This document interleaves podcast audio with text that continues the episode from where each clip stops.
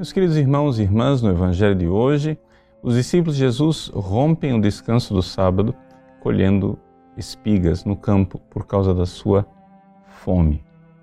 Bom, em primeiro lugar, nós temos aquilo que é o sentido literal desta passagem do Evangelho.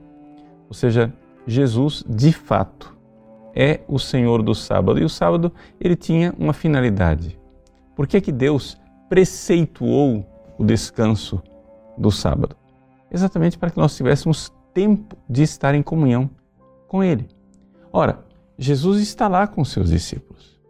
Ele está lá com eles o tempo todo. Então, na realidade, aquilo que era a razão de ser do preceito do sábado, ou seja, a comunhão com Deus, estava acontecendo. É por isso que Jesus então diz que ele é o Senhor do sábado, ou seja, os discípulos na realidade estavam cumprindo mais o descanso sabático do que os próprios fariseus. Por quê?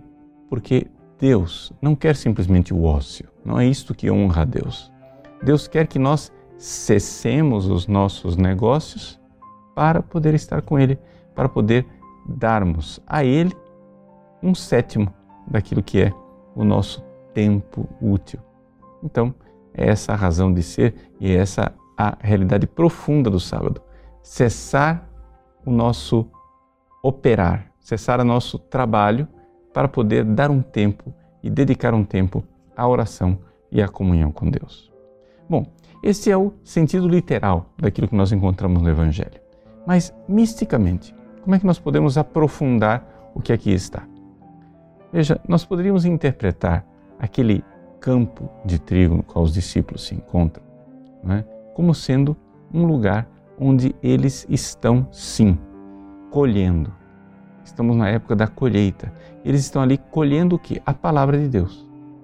Porque é isso que nós fazemos quando nós praticamos o sábado, ou seja, quando nós rezamos.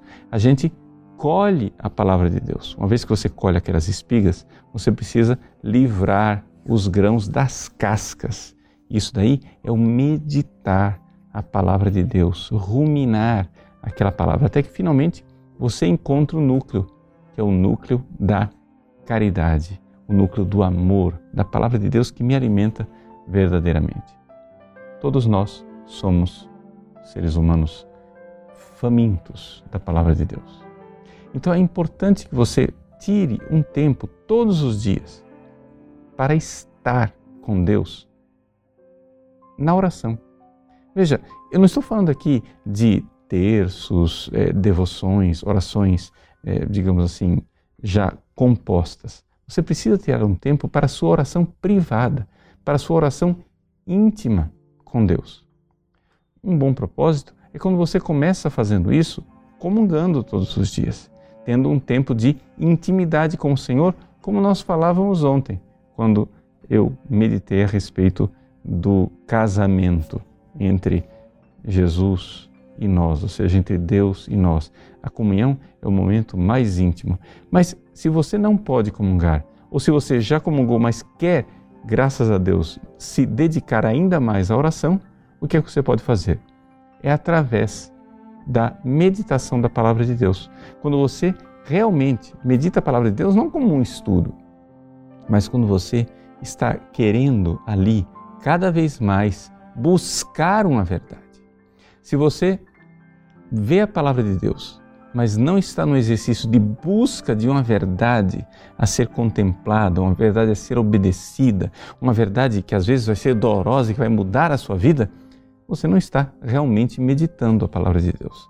É necessário então que você colha a palavra, é a leitura. Quando você então colhe aqueles grãos da palavra de Deus, você precisa agora meditá-los. É a segunda fase.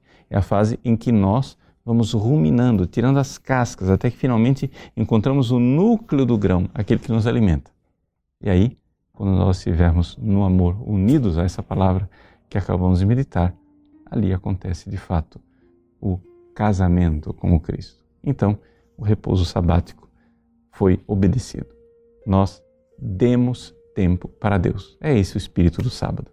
Dar tempo de oração, dar o nosso tempo para Deus e para estar com Ele. Deus abençoe você. Em nome do Pai, do Filho e do Espírito Santo. Amém.